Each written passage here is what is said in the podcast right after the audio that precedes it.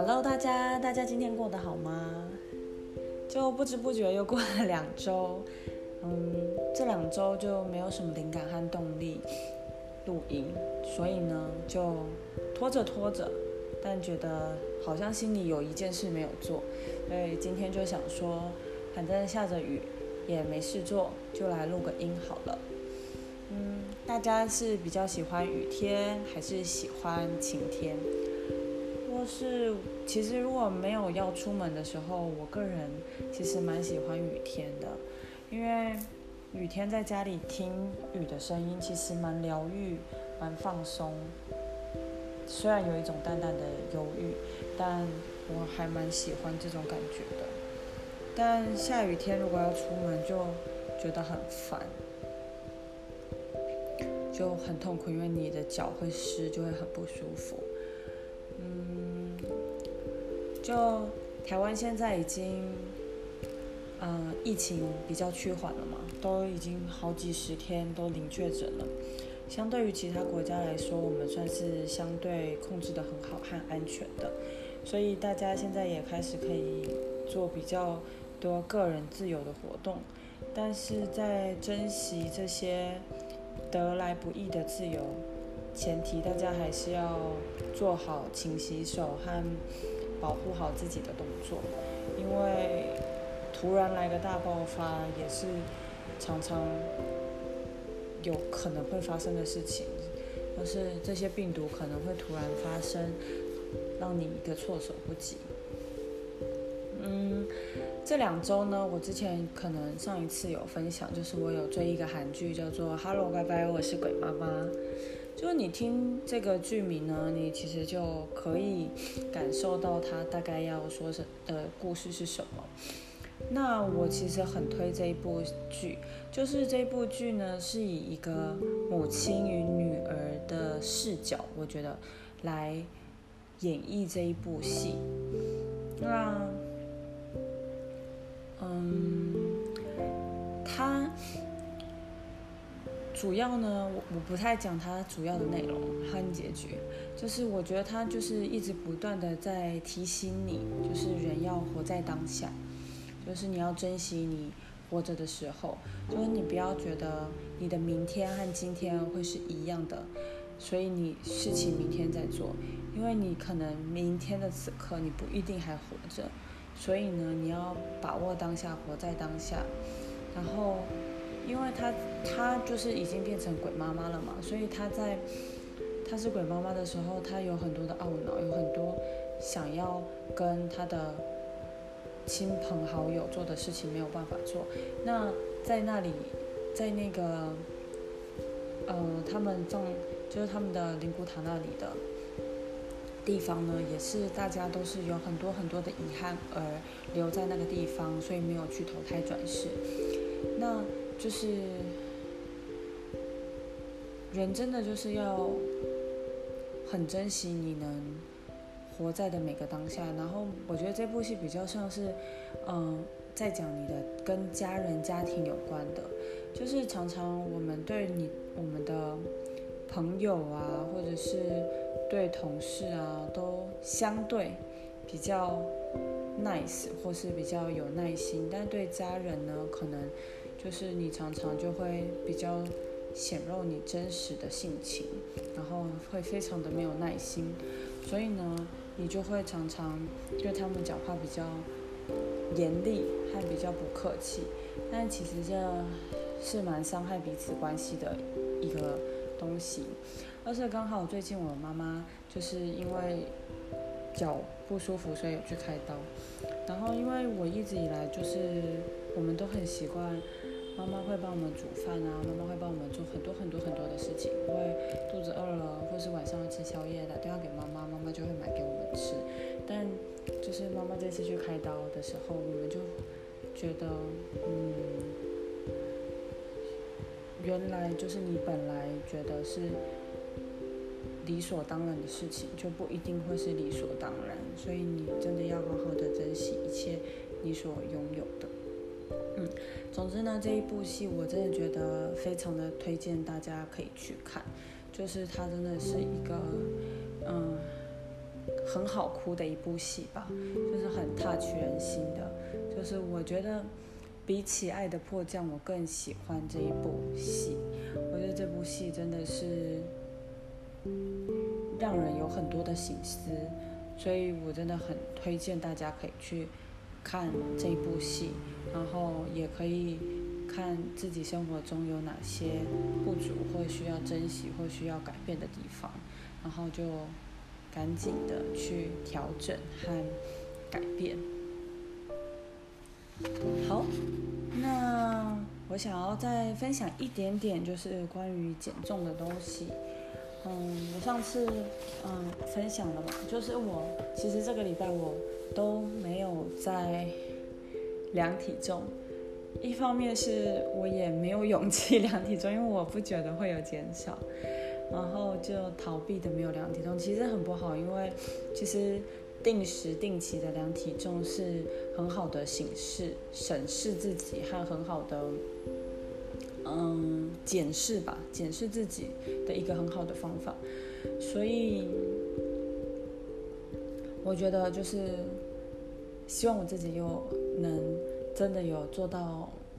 少吃多动，然后再有勇气再继续量体重，看我们再更轻这样子。但好，就是我也分享一个，就是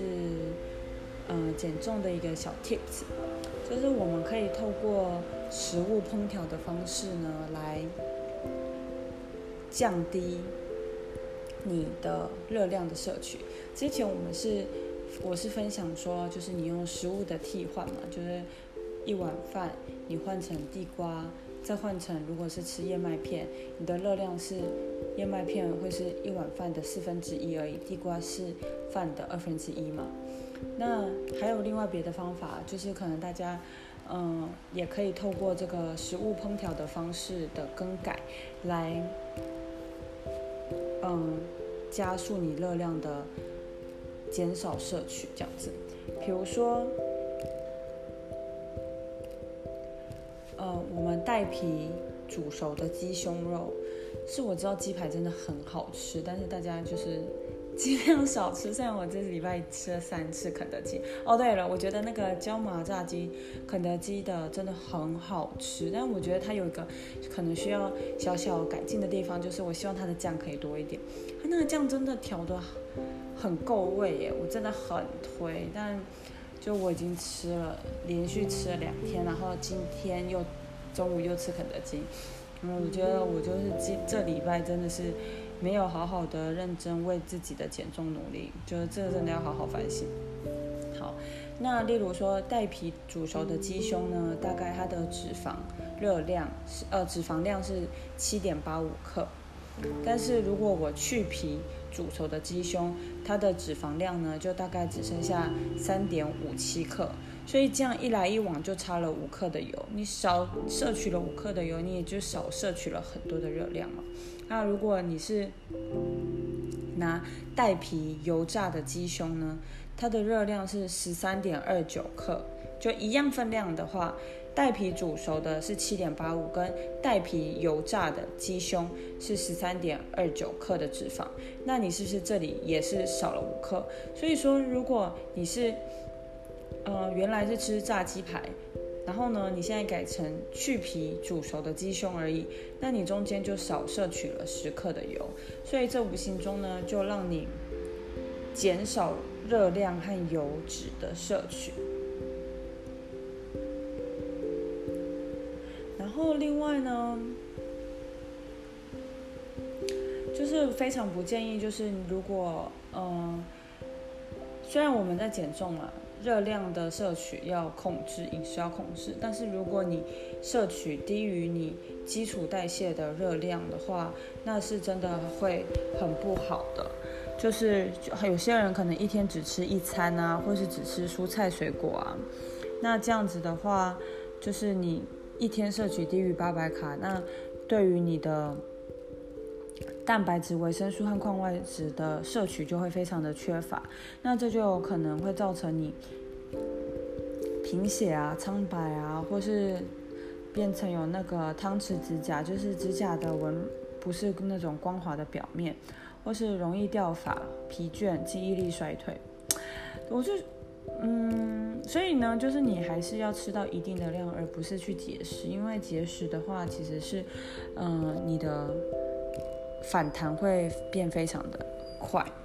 那今天我有看到赖的有一个新闻嘛，就是有一个呃日本的艺人，他就是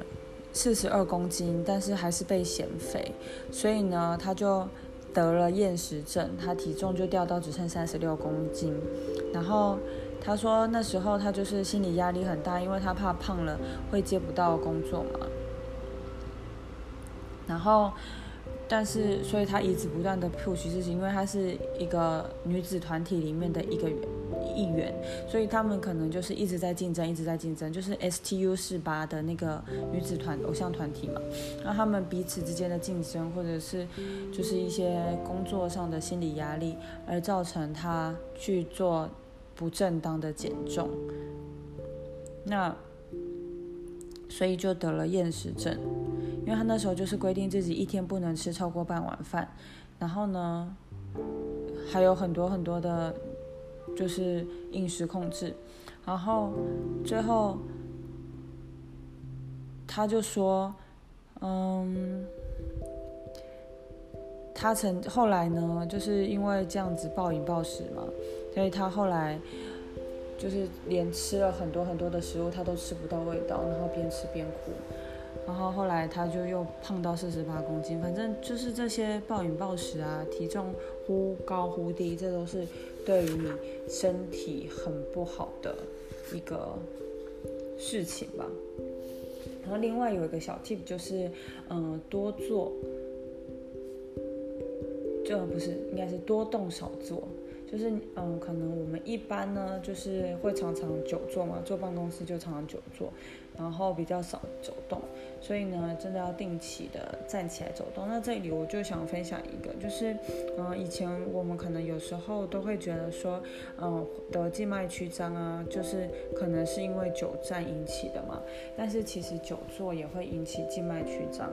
然后嗯，就。所以呢，我们真的要非常小心，就是久坐，就是在坐办公室的人啊，就是久坐的话，你也要定期，嗯，站起来走动走动，然后跟大家聊天，要去倒个水或什么的。然后像我中午在公司都会去健身房嘛，然后妈妈就提醒我说，就是你久坐之后一定要热身，然后才能运动，不然你去做这些深蹲啊，或是这些比较。嗯，激烈的这些练激励的这些动作的时候，其实对身体就是对于腿啊这些静静脉的压力是很大的，所以会恶化静脉曲张。因为我我们家都是有静脉曲张的遗传吧，所以真的要特别小心这一块。就是静脉曲张其实。是很危险的。那静脉曲张其实跟心脏也是有关系的，所以如果有静脉曲张，可以看心脏外科。因为静脉曲张其实是心脏的，就是血液没有办法顺利回流达到心脏嘛，所以才会有嗯这些反应在你的身体的其他部位。所以这个部分就是要小心。所以呢，我们就是要有新思维，是能动绝对不。站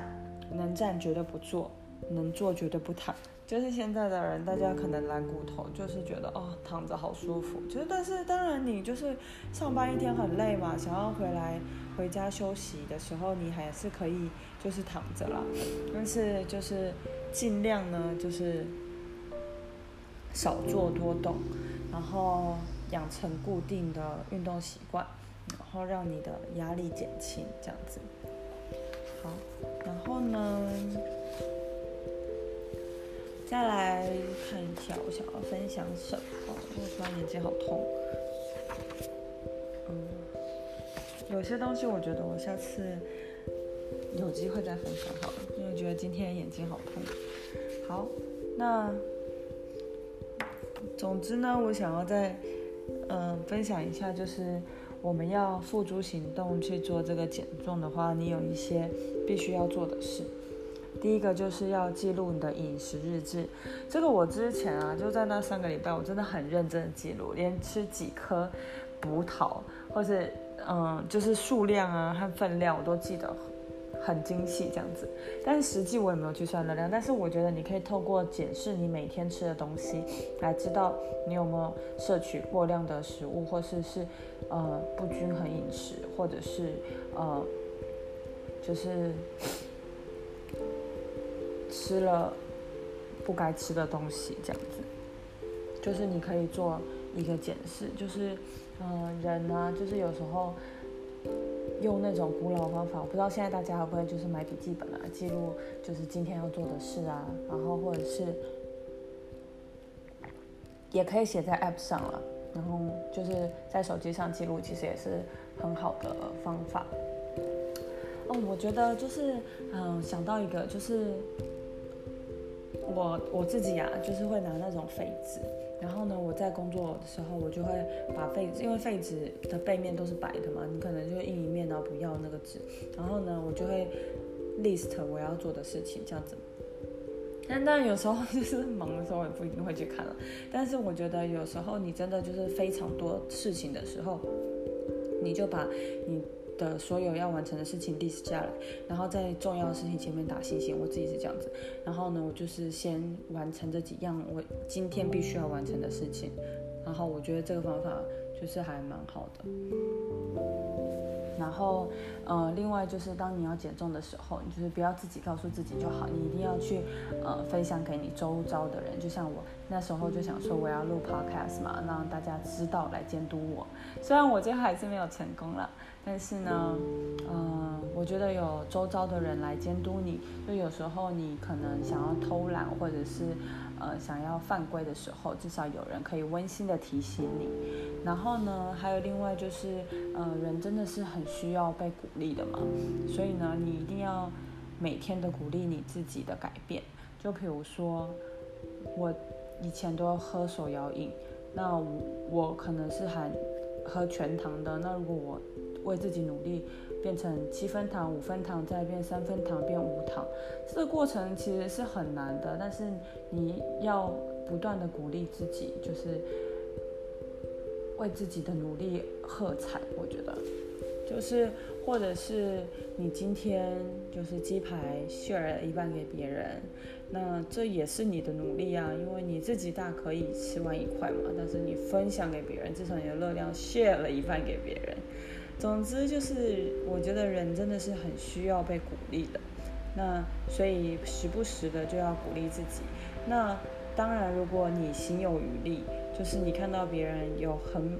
好的事情，你也要不吝啬的去赞美和嗯鼓励别人，因为就像你喜欢听到别人鼓励你一样，但你如果有能力，你也要多。鼓励别人，就是尽你自己一个小小善的力量，然后让这个世界可能变得更美好这样子。然后另外就是每天要检讨自己的进度和目标，就是嗯检讨这件事情和检视所有的进度和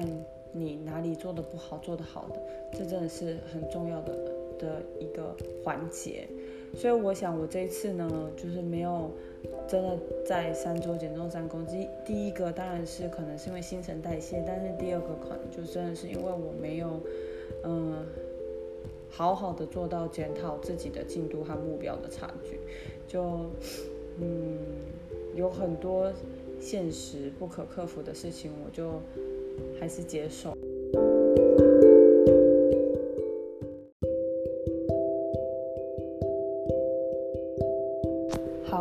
我今天想要分享的减重 tip 就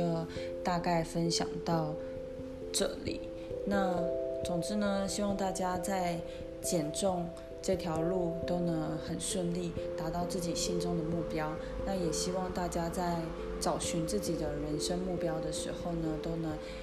嗯有所方向。就是可能在找到自己的人生目标的过程中，可能。不是这么的顺利和顺遂，但是只要你愿意开始付诸行动，去找寻你的这个梦想和目标，你就不会没有结果。就是只要付诸行动，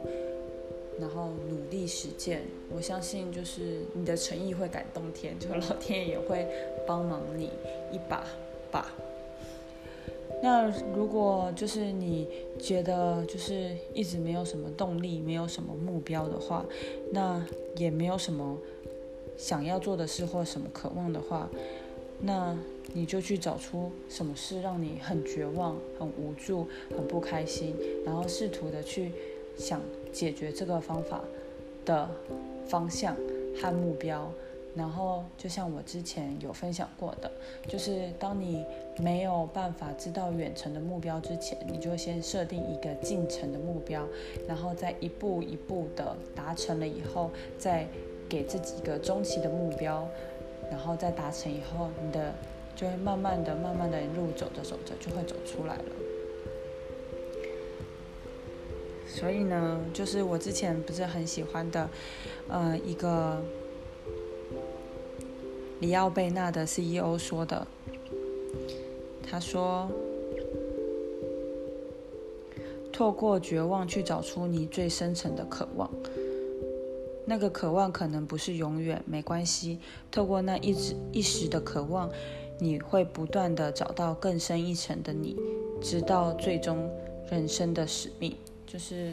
每个人来到这个世界上，可能都有自己的使命，那就是尽力。”的完成，然后不虚此生，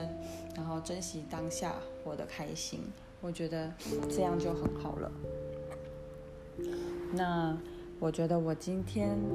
嗯想要分享的东西大概就是这些。然后如果我下周就是有时间有空的话，我就会再继续录音然后来分享。就其实我之前也想要做另外一个主题，是关于职场的。但是我最近就是遇到